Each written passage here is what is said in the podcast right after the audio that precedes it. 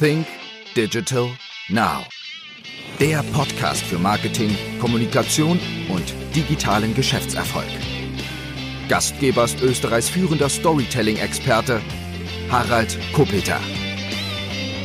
Hallo und herzlich willkommen zu einer weiteren Ausgabe von Think Digital Now. Mein heutiger Gesprächsgast ist Monika Matschnik. Und für alle, die Monika Matschnik nicht kennen, will ich sie einfach mal kurz vorstellen.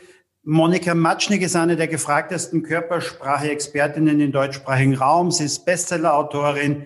Man sieht sie immer wieder mal im Fernsehen auf RTL Pro 7 oder auf ARD. Mit ihren Vorträgen und Seminaren verzaubert sie Tausende von Leuten im Jahr. Und demnächst erscheint auch ihr neues Buch. Ich habe gelesen im April, also in wenigen Wochen. Die Körpersprache der Lügner. Trickser und Schummler. Wie durchschaue ich sie? Oder so ähnlich heißt der Titel. Wir werden sicherlich dann noch drüber sprechen. Hallo Monika. Hallo. Monika, wir sind seit Wochen, seit Monaten im Lockdown und viele Meetings finden jetzt online statt, genauso wie unser Podcast-Interview. Ist denn das Thema Körpersprache jetzt bedeutender geworden in Zeiten des Lockdowns oder hat eigentlich die Bedeutung von Körpersprache jetzt verloren? Ja, das ist sehr spannend. Da muss ich jetzt ein bisschen ausholen. Als ich äh, das erste Mal in Graz in den Lockdown gegangen bin, habe ich mir gedacht, okay, mein Thema ist nun tot. Und da habe ich dann das neue Buch geschrieben, die Zeit effektiv genützt, äh, wo wir noch darüber sprechen werden. Und kurz darauf habe ich dann ganz viele Anfragen bekommen. Frau Matschnik, äh, ich habe ein Video zu halten, äh, eine Motivationsrede von meinen Mitarbeitern, damit ich sie auch jetzt im Homeoffice motiviere. Frau Matschnik, äh, ich habe ganz viele Videokonferenzen. Können Sie mir bitte helfen, damit meine Wirkung auch positiv ist? Und da habe ich gemerkt, da ist ja eine absolute Lücke vorhanden. Und somit habe ich dann gemerkt, wie entscheidend und essentiell Körpersprache und Wirkung in der virtuellen Welt ist. Und das Spannende dabei ist ja, es erfordert ja eine ganz andere Performance als in einem Präsenzgespräch oder aber auch einer Bühne. Und somit habe ich da wirklich ganz viele Konzepte entwickelt und bin jetzt ganz aktiv drinnen in Remote Coachings, in den äh, äh, Vorträgen, die ich auch in meinem Homestudio halte. Und ja, das ist was ganz Essentielles und deshalb, da es so wichtig ist, habe ich mein gesamtes Wissen, das ich gesammelt habe und das auch sofort dann umsetzbar ist, in ein weiteres Buch gepackt. Davon weiß man nichts, weil das wird erst morgen dann, also ähm, es wird im Mai erscheinen, so wie es anschaut, und es wird heißen Kamera an. Nach dem Motto, es hat Zoom gemacht. Und plötzlich müssen wir alle auf Videos wirken oder bei Videokonferenzen. Und was kann Otto Normalverbraucher, aber auch möglicherweise eine Führungskraft, ein Verkäufer oder jeder tun, damit er sich von seiner Schokoladenseite auch in der virtuellen Welt präsentieren kann. Bleiben wir kurz beim Thema Kamera denn auch. Wie viel Körper braucht es denn, um damit Körpersprache wirkt? Weil es gibt klarerweise bei Zoom-Meetings und bei Online-Meetings die verschiedensten Kameraeinstellungen. Was ist denn jetzt einmal wirklich sinnvoll? Wie viel Körper braucht es, damit Körpersprache wirkt? Körpersprache wirkt immer, auch jetzt im Podcast. Und zwar, man hört nur die Stimme, aber auch die Stimme ist ein nonverbales Signal. Und wenn der Mensch dynamisch sprechen möchte, setzt er automatisch seinen Körper ein, einen starken Gesichtsausdruck oder verwendet die Geste, um bestimmte Wörter oder Sachen auch zu betonen. Und äh, somit ist im Podcast sogar da die Körpersprache sehr relevant. Gehen wir weiter zu Videokonferenzen. Äh, eine sehr nette Anekdote. Ich habe ein Webinar gehabt und nach zehn Minuten stellte ich dann die Frage, hm, was tun Sie bei einer Videokonferenz so ungefähr nach zehn Minuten? Dann antwortet mir eine Teilnehmerin, Pickeln zählen.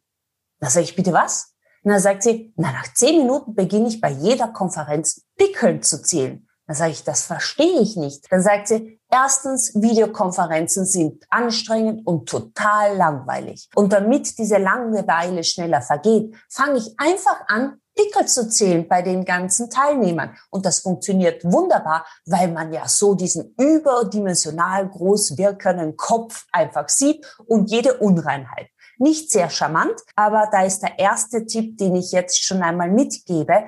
Man sollte darauf achten, dass die Teilnehmer nicht beginnen, Pickel zu zählen und dass man nicht nur einen überdimensional groß wirkenden Kopf sieht. Zu einem ist das total irritierend. Man sieht auch jede mimische Zuckung, die man nicht kontrollieren kann. Die wiederum kommt mit einer Zeitverzögerung beim Gegenüber an und äh, erzeugt eine wahrliche kognitive Dissonanz. Äh, und der Gesprächspartner ist nur noch irritiert, weil er damit nichts anfangen kann.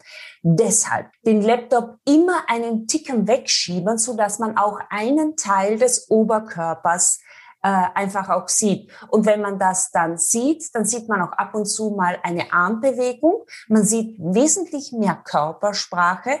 Äh, und äh, ich selbst kann mich dann auch ein bisschen besser kontrollieren, als wenn ich dann nur dieses große Gesicht einfach auch sehe. Körpersprache ist wichtig. Wenn ich aber jetzt wiederum eine Videoaufnahme mache, dann ist es immer davon abhängig, was präsentiere ich und worüber spreche ich. Wenn ich eine Keynote remote halte, dann achte ich, habe ich drei Kameraeinstellungen.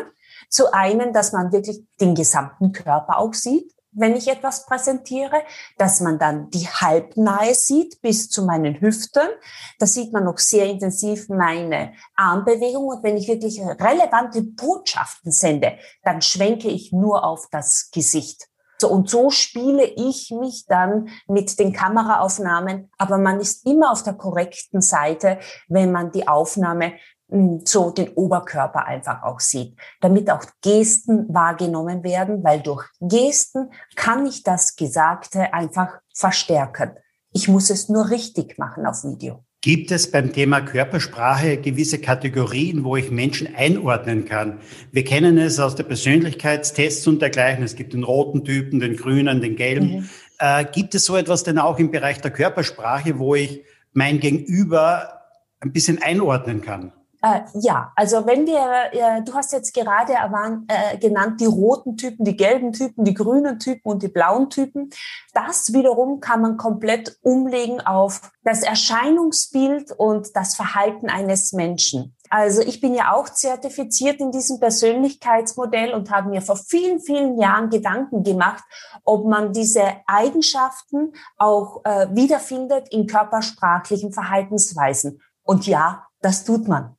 Und einzig und allein, also bei Videokonferenzen, erkennt man auch sofort, sitzt von mir so ein Machertyp, ein Dominanter, der schnell etwas voranbringen möchte, sitzt von mir so ein lethargischer, phlegmatischer, motivationsunterversorgter Typ, sieht man auch ganz genau an der Körperhaltung. Oder gibt es den Perfektionisten oder einer, der einfach nur seine Produkte, Dienstleistungen verkaufen will? Das erkennt man. Na klar, geht es auch. Körper spricht immer. Hast du da so zwei, drei Beispiele für uns?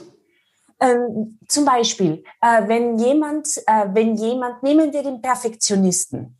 Ein Perfektionist, äh, der sitzt ganz aufrecht im Stuhl, hat meistens ganz die, Ober, die Arme an den Oberkörper gepresst, hat immer permanent ein Pokerface und den Blick starr auf den Bildschirm gerichtet, damit er ja nichts verpasst. Und meistens ist auch noch der Stift in der Hand, weil er ja das Wichtige notieren muss. Wenn ich von mir, mir gegenüber, nehmen wir mal eher so einen grünen Typ habe, der einfach nur der Mitläufer ist, ein stetiger Mensch, also der liegt dann eher sehr locker im Stuhl, er liegt fast drinnen, hat einen eingefallenen Oberkörper, eher einen leblosen Gesichtsausdruck äh, und bewegt sich kaum. Ein dominanter Typ hingegen, der hat Spannung im Körper, weil der will ja etwas voranbringen. Das heißt, der Oberkörper ist aufrecht, Brustbein ist an, angehoben und er hat einen, äh, einen fokussierten Blick, der aber immer wieder mal abweicht weil er will schnell eine Sache voranbringen und die nächste wieder auf den Punkt holen, zum Beispiel. Was Kann man natürlich endlos weitermachen. Verstehe. Was sind denn so die häufigsten Mythen im Bereich der Körpersprache? Wir kennen doch alle, wenn man sagt, okay, man sagt so verschränkte Hände bedeutet ja. etwas, der ist nicht aufnahmefähig oder dergleichen. Was sind denn so Mythen, die vielleicht doch nicht stimmen? Ganz viele. Also das habe ich ganz stark in meinem neuen Buch beleuchtet, die Körpersprache der Lügner. Da räume ich mit ganz vielen Mythen aus. Ein Verschränken der Arme ist nichts anderes als eine bequeme Haltung. Machen wir alle mal. Oder aber ein Mythos ist, wenn sich jemand an die Nase greift, dann lügt er. Das ist der Pinocchio-Effekt. Das stimmt auch nicht. Das ist wissenschaftlich widerlegt worden. Oder aber Mythos ist, wenn wir an die Augen denken, wenn jemand nach rechts oben blickt, dann sagt er nicht die Wahrheit. Kommt aus dem neurolinguistischen Programmieren, ist definitiv widerlegt worden. Ein Lügner schaut die ganze Zeit weg. Stimmt nicht. Ein Lügner, explizit die erfahrenen Lügner, die beginnen zu starren. Also und da merkt man schon, ich sage immer, ein einziges körpersprachliches Signal hat null, wirklich null Aussagekraft. Erst wenn ich es lerne, mehrere Signale wahrzunehmen, den Kontext betrachte, den äh, die Baseline, was ist das? Die Baseline, das ist das normale Verhalten einer jeden einzelnen Person. Klammer auf, dass ich vorher immer kennen muss. Erst wenn ich das schaffe, Kontext, mehrere körpersprachliche Signale, die Baseline eines Menschen und das sprachliche Verhalten analysiere, bin ich in der Lage, einer Lüge auf den Grund zu gehen. Und die Frage ist immer, soll ich die Lüge wirklich wissen? Und ich sage immer, und das ganz häufig, zu schwindeln, zu flunkern und zu lügen ist in den meisten Fällen wichtig und richtig. Wir lügen ja auch am Tag zigmal. Also es beginnt ja. doch mit den einfachen Fragen, wie geht es dir, ist ja. meistens die Antwort vielfach auch eine Lüge. Ja, es gibt sehr viele äh, Studien dazu. Äh, es ist immer die Frage auch, mh, hm, welche Mo Methodik wurde verwendet und wie definiert man auch eine Lüge. Aber es gibt eine Studie, die besagt, Männer lügen 220 Mal am Tag, Frauen 180 Mal am Tag. Und darunter fallen auch die sogenannten prosozialen Lügen. Was sind prosoziale Lügen? Das sind Lügen, die beim Gegenüber keinen Schaden zufügen. Das sind die positiven Lügen. Also, wo man äh, sagt, du hast ein, ein tolles Kleid. Und in Wirklichkeit denkt man sich, na, also schaust du aus wie reingepresst. Aber man sagt es nicht. Man will jemandem etwas Gutes tun. Und diese Lügen sind vollkommen okay. Lügen muss man erkennen, wenn es respektierlich wird, respektlos wird und wenn man bewusst einem anderen Menschen Schaden zufügen möchte. Dann sollte man sie erkennen. Wir waren vorher kurz also bei den Mythen der Körpersprache und Bedeutung. Hat denn die berühmte Merkel-Raute irgendeine Bedeutung? Ach, was da schon alles hineininterpretiert wurde. Also das Witzigste war, was ich gehört habe, ein Experte hat mal gesagt, es ist die Dornröschenhaltung. Also ehrlich gesagt habe ich gar nicht verstanden, was damit gemeint ist. Die andere Analyse war, es ist die Kamasutra-Haltung. Also in Assoziation mit Angela Merkel finde ich das ja extrem witzig. Kurzum, es bedeutet nichts. Man muss sich aber die Frage stellen, Warum hat Angela Merkel diese Haltung eingenommen? Und das ist einfach zu erklären. Angela Merkel ist jetzt kein Barack Obama, auch kein Sebastian Kurz, dem eine, das Wirken einfach liegt. Und dessen ist sie sich bewusst. Und sie hat sich vor der Kamera oder auf diversen Bühnen immer unwohl gefühlt. Deshalb hat sie nach einer Geste gesucht, wo sie das Gefühl hat, hier habe ich meine Hände unter Kontrolle. Sie steht im Rampenlicht. Jede falsche Bewegung wird interpretiert. Und daraufhin ist dann diese Merkeleiser-Haltung entstanden, die Angie-Haltung. Und sie hat es sogar geschafft, dass es zu ihrem Markenzeichen geworden ist. Das muss man mal hinkriegen. Vielleicht schafft, schafft es auch Sebastian Kurz. Sebastian Kurz hat ja auch eine ganz spezielle Haltung. Und zwar, er legt die Hände immer locker ineinander, wenn er vor die Presse trifft, tritt aber in einer extrem hohen Hand, äh, Haltung. Das sieht immer aus wie so eine Bittstellerhaltung, nach dem Motto, na Bittchen, hört's mir zu, ich will euch auch nichts Böses tun. Also darüber wird teilweise sehr viel geschmunzelt, aber es, wenn er das noch weitere Zeit so macht, dann wird das äh, sein Markenzeichen werden. Und tendenziell wird er ja, hat, was die Wirkung betrifft, sage ich einfach nur Chapeau. In diesen jungen Jahren so eine Präsenz zu erzeugen und auch so zu wirken. Aber von nichts kommt nichts. Es ist noch kein Meister vom Himmel gefallen. Mit Sicherheit sehr, sehr gutes Training und jahrelanges Training. Ja. Sollte ich denn in Gesprächen mehr auf meine Körpersprache achten oder auf die Körpersprache meines Gegenüber? Ähm, Schritt Nummer eins ist, sich selbst zu reflektieren.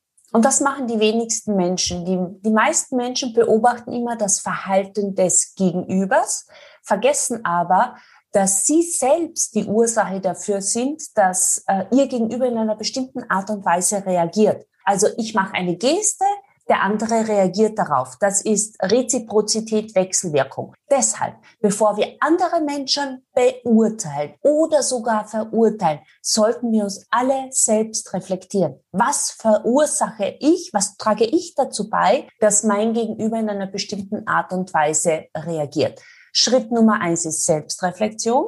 Schritt Nummer zwei ist dann sehr wohl auch das Wahrnehmen des Gegenübers. Das heißt, ich sollte durchaus meine Videos oder beziehungsweise ich sollte Meetings auch aufzeichnen und das wieder mal selber ansehen ja. und mal schauen, wie, wie komme ich rüber, wie wirke ich selber, oder?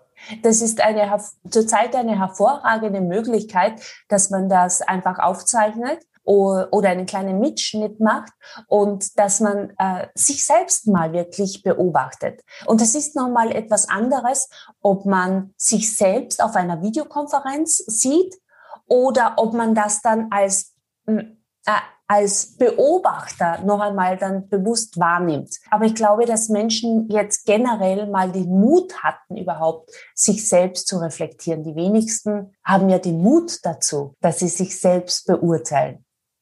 Aber wir können so viel aus unserer eigenen Wirkung rausholen, lernen, uns immer wieder weiterentwickeln. Es schleichen sich immer wieder Macken ein. Und Fakt ist, nur wenn der Mensch gut wirkt, dann wird er gesehen, gehört und auch verstanden. Heißt nicht, und das ist mir wichtig zu sagen, dass Inhalt keine Relevanz hat. Inhalt ist enorm wichtig. Aber nur wenn ich den Inhalt mit meiner Wirkung, mit meiner Körpersprache verstärke, dann erzeuge ich Aufmerksamkeit, dann kommt es auch beim Gegenüber an. Du hast jetzt ein paar Mal das Wort Wirkung äh, genannt auch. Wie wichtig ist denn beim, bei Wirkung auch die Kleidung? Wie wichtig ist das Umfeld? Weil im Wirkung, du sagst es, Content ist wichtig. Es ist die Sprache wichtig, es ist die Körpersprache, Mimik, Gestik wichtig. Wie wichtig sind dann Kleidung und mein Umfeld? Ja, also bleiben wir jetzt zum Beispiel nur mal bei Videokonferenzen. Und also da habe ich ja teilweise oder erlebe noch immer Komödien, aber leider gruselige. Also da erscheinen mir dann Leute, das wirkt so, als wären sie gerade von Covid-19 befallen oder der Schweiß perlt noch vom Gesicht runter, weil sie gerade von der Selbstoptimierungseinheit kommen. All das ist nicht vorder, äh, äh, vorteilhaft. Kleider erzeugen noch immer Leute. Und was heißt es? Ähm, das heißt einfach, äh, ich sollte mich auch in einer Videokonferenz angemessen kleiden. Da kommt nicht das zerknitterte T-Shirt oder der Pyjama-Look oder der Hoodie, sondern ich bewege mich in einer bestimmten Haltung auch ganz anders, denke auch anders, als wenn ich da wirklich ähm, äh, ja, Jogginghose trage und irgendein ausgeleiertes T-Shirt. Also Kleider machen genauso Leute. Es muss nicht der Anzug sein, äh, nicht die Krawatte, aber zumindest etwas businesslike. Man stellt sich da natürlich auch ein. Weiters Hintergrund. Also kann jeder mal schauen. Es gibt ja auf Twitter den Account Rate My Skype Room. Und das ist ja sehr witzig. Drüben werden dann die Hintergründe der verschiedenen Skype- oder Zoom-Teilnehmer bewertet beurteilt und meistens verurteilt. Und deshalb sollte man immer darauf achten, was bin ich bereit, in meinem Hintergrund förmlich auch preiszugeben. Das verrät ja enorm viel. Deshalb sollte ich Alkoholflaschen oder Voodoo-Puppen oder äh, Bananenschalen, leere äh, Kaffeetassen wegräumen. Und genauso schaut man auch in den Hintergrund, welche Bücher sieht man. Also ich sehe gerade Andreas Buhr, nehme ich wahr vom Gesicht. Also ganz vieles. Man schaut da äh, immer wieder mal hin und man interpretiert dann wahnsinnig viel in, äh, dort auch hinein. Was Teilnehmer vermeiden sollten, sind auch äh, so virtuelle Hintergründe, die angeboten werden. Hm, wie bei Skype sieht man dann die Golden Gate, Golden Gate Bridge von San Francisco oder den animierten Maledivenstrand. Da denkt man sich, der wäre gern lieber woanders, nur nicht im Meeting. Oder aber auch man nennt, man verwendet dann Filter. Und wenn man dann keine stabile Internetleitung hat und sich zu schnell bewegt, dann verschwinden Körperteile, man hat Löcher in die Augen und das wirkt nicht seriös. Deshalb also Hintergrund testen und den, das Tablet, den Laptop einfach nehmen und mal prüfen vor jedem Meeting, wo äh, wirkt der Hintergrund aufgeräumt. Klassiker sind zurzeit Bücherregale oder irgendwelche Kunstwerke, ein Anschnitt von einer Pflanze auch. Das hinterlässt einen gelassenen, äh, auch intellektuellen Touch. Was ist besser, stehen oder sitzen oder ähm, wie man sich also, fühlt oder was sollte man da wählen? Also ich persönlich, äh, wenn ich einen Vortrag halte oder ein längeres Webinar halte, hab, äh, bin ich immer im Stehmodus und mit einem, mit einem Stehhocker. Und zusätzlich, wenn ich aber sitze, verwende ich immer einen Sitzhocker. Das ist ein Polster, ein Kissen, das ist mit Luft aufgeblasen. Da setzt man sich rauf und automatisch richtet man sich dann immer auf. Man kann gar nicht anders sitzen. Und das wirkt natürlich äh, vorteilhafter und zusätzlich dankt es mir auch meine Rückenmuskulatur. Wir empfehlen unseren Kunden, die wir im digitalen Weg begleiten, immer wieder Videos zu machen. Vom Unternehmer selbst Videos zu machen, wie der Unternehmer spricht, nach dem Motto, der Unternehmer spricht. Eignen sich da alle Typen denn dafür oder wer sollte da vielleicht nicht selber sprechen oder in ein Video reingehen? Ich glaube, jeder kann es lernen. Jetzt kommt aber das Aber. Einige wollen es nicht. Und wenn der Wille dann nicht vorhanden ist, äh, dann werden sie es auch nie richtig charmant machen können. Es sind Menschen eher mehr prädestiniert für Videoaufnahmen, weil sie auch vielleicht das Videogesicht dazu haben dann ist das natürlich vorteilhaft. Und dann würde ich, muss man immer unterscheiden. Ist es jemand, der eher frei spricht, damit er locker und souverän rüberkommt? Habe ich möglicherweise auch jemanden, der sehr souverän wirkt, wenn er vom Teleprompter liest? Klammer auf, das ist wiederum eine eigene Sache, die man trainieren muss. Aber Fakt ist, man muss lernen, vor Video zu sprechen.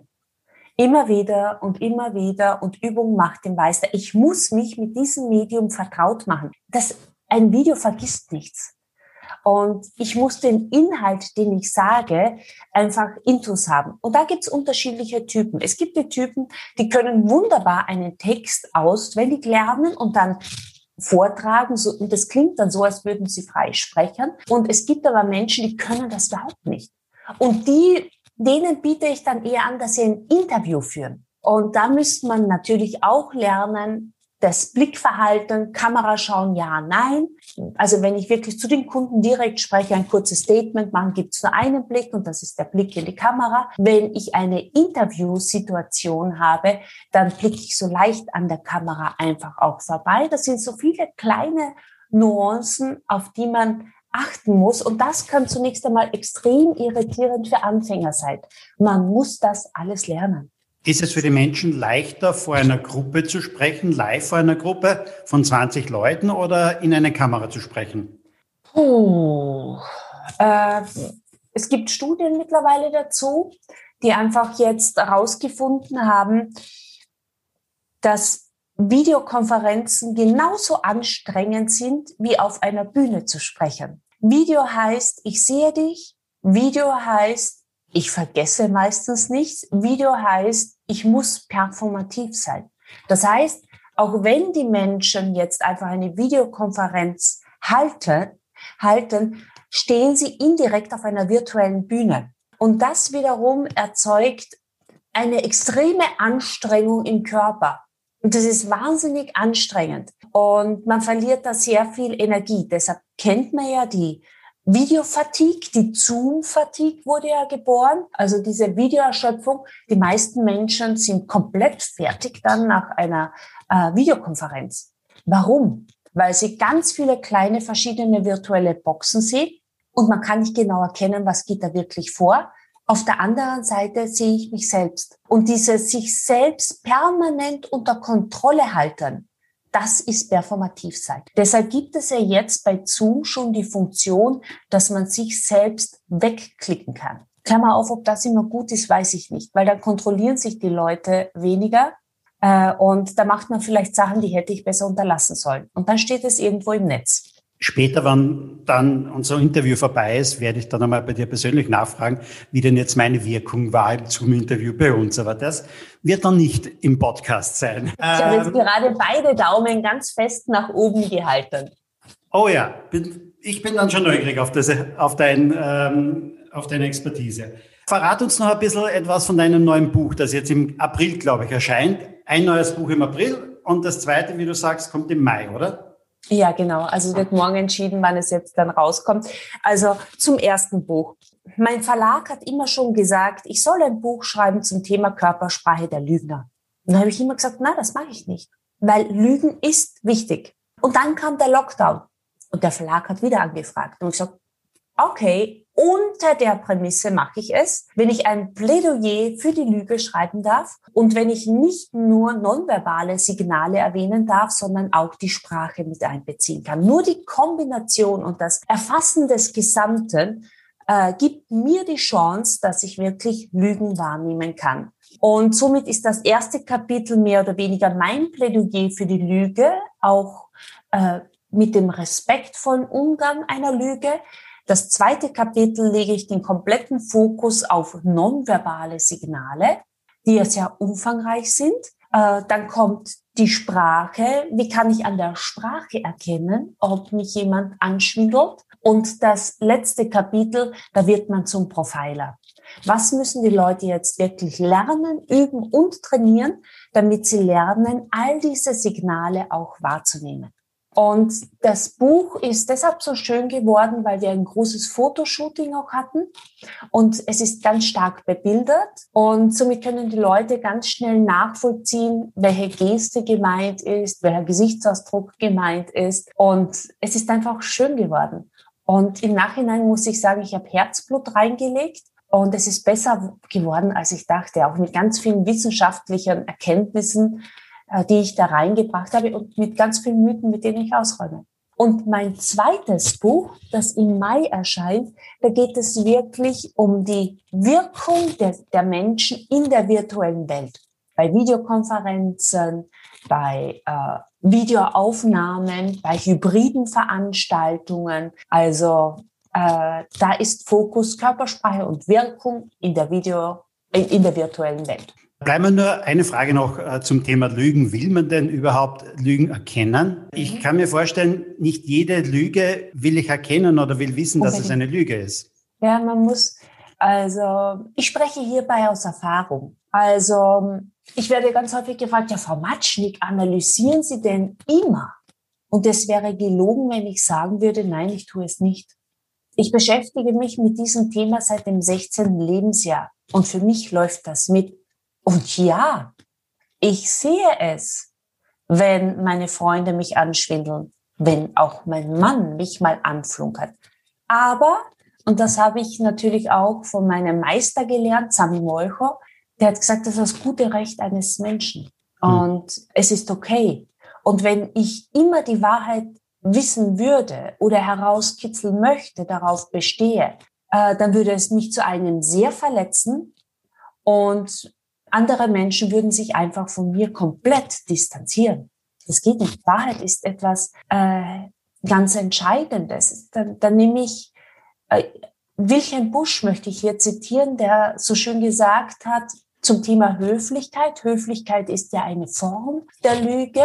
Und er sagte, da lob ich mir die Höflichkeit, dies zierliche Betrügen, ich weiß Bescheid und du weißt Bescheid und allen macht's Vergnügen. Meine Devise lautet explizit äh, auch für Partnerschaften, Freundschaften und auch bei Kundenbeziehungen. Schwindeln und flunkern Sie, was das Zeug hält, solange Sie keinen Schaden zufügen. Ich sehe das mitunter auch so. es ist schon richtig. Also man sagt ja auch, sag immer die Wahrheit, aber sag nicht alles, was wahr ist. Ja. Und demzufolge ist das ja dann noch keine Lüge. Ja, es gibt aber Experten, die das wiederum schon als Lüge definieren. Also das es ist eine, eine Frage, wie definiert man einfach eine Lüge? Was ist eine Lüge? Und da gibt es, es gibt keine eindeutige Definition dafür. Das ist richtig, vollkommen richtig. Wir sehen dich ja auch live in Graz beim Fresh Content Kongress am 28. September.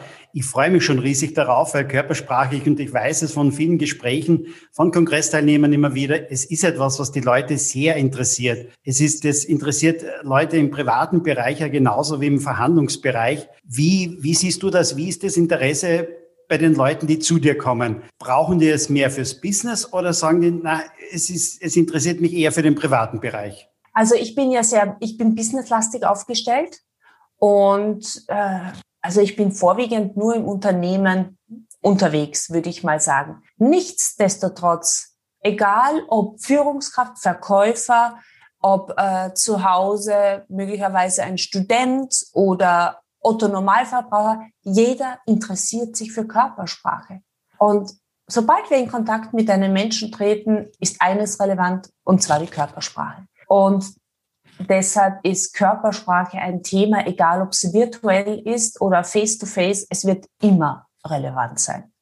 Und man lernt nie aus, auch ich nicht. Gibt es irgendwie welche Branchen, äh, wo du sagst, denen kannst du eigentlich nicht viel weiterhelfen, weil da sieht man nicht viel an Körpersprache oder äh, da hat Körpersprache vielleicht weniger Bedeutung? Gibt es so etwas? Mhm. Es kommt immer darauf an, welche Leute kommen zu mir. Und was, was ist Ihr Ziel? Ich nehme nicht jeden. Weil wenn ich das Gefühl habe, wir, die Chemie passt zwischen uns nicht, dann brauche ich gar nicht mit den Menschen arbeiten. Aber so wie jetzt arbeite ich mit einem Spitzenpolitiker, der bei den ganzen Pressekonferenzen oder auch bei Duellen einfach souveräner, kompetente, nahbarer auftreten möchte. Dann habe ich einen dann habe ich äh, CEOs, die einfach mehr leidenschaftlich präsentieren wollen. Dann gibt es ähm, Menschen, ja, und sehr häufig mache ich einfach die Veranstaltung, da bin ich der Chaka-Chaka-Typ und ich muss die Mannschaft motivieren, halt mit meinem Themenbereich Körpersprache und Wirkung. Mein Themenfeld ist und meine Zielgruppe ist ganz breit.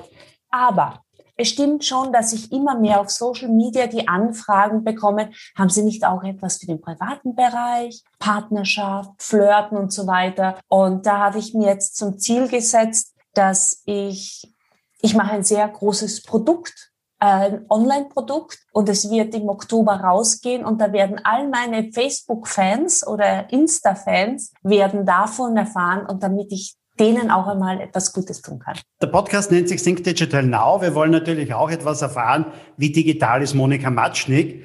Kurz ein paar persönliche Fragen dazu. Gehst du zum Hausarzt oder nutzt du vorher Dr. Google? Ich gehe immer zum Hausarzt. Nein, ich, ich habe gar keinen Hausarzt. Ich gehe zu meiner Hexe.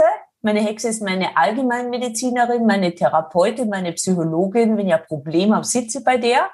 Die sagt immer alles halb so wild und ab und zu google ich. Verstehe. Immer. Ich möchte immer genau wissen, was etwas bedeutet. Was sind für dich deine drei Lieblings-Apps auf deinem Handy? Muss ich jetzt wirklich einmal schnell äh, reinschauen? Sie werden die Leute lachen. Meine Lieblings-App ist meine Lufthansa-App. Meine, einer meiner absoluten Lieblings-App, die ich, äh, die ich habe, ist äh, von meiner iWatch Health. Bin ja Sportler und mag natürlich immer genau wissen, wie geht's mir? Und eine andere Lieblings-App, die ich habe, mein Gott, das ist jetzt kein Social Media, würde ich jetzt mal sagen. Das ist jetzt schwer. Zurzeit ist es also ähm, Cupido, Cupido, kennt man nicht, Thermomix. Ah, okay. Wenn ich immer schaue, was koche ich und was, welche, welche, welche Zutaten brauche ich noch, damit ich alles, damit ich dann ein leckeres Rezept mit den Thermomix zaubere. Das sind zurzeit meine selber kochen. Lieblings-Apps. Apps. Trifft man dich beim Online-Shopping oder eher im Shopping-Center? Ich war schon immer ein Online-Shopper. Immer. Und immer. ich habe meine drei Lieblings-Seiten, äh, wo ich raufgehe und wo ich genau weiß, das kaufe ich und das passt. Wann warst du das letzte Mal drei Tage offline? Nächste Frage. Zum einen schreibst du ja Bücher, hast sogar einige Bestseller. Liest du selber Bücher, so in richtiger Buchform oder am Kindle oder eher Hörbuch?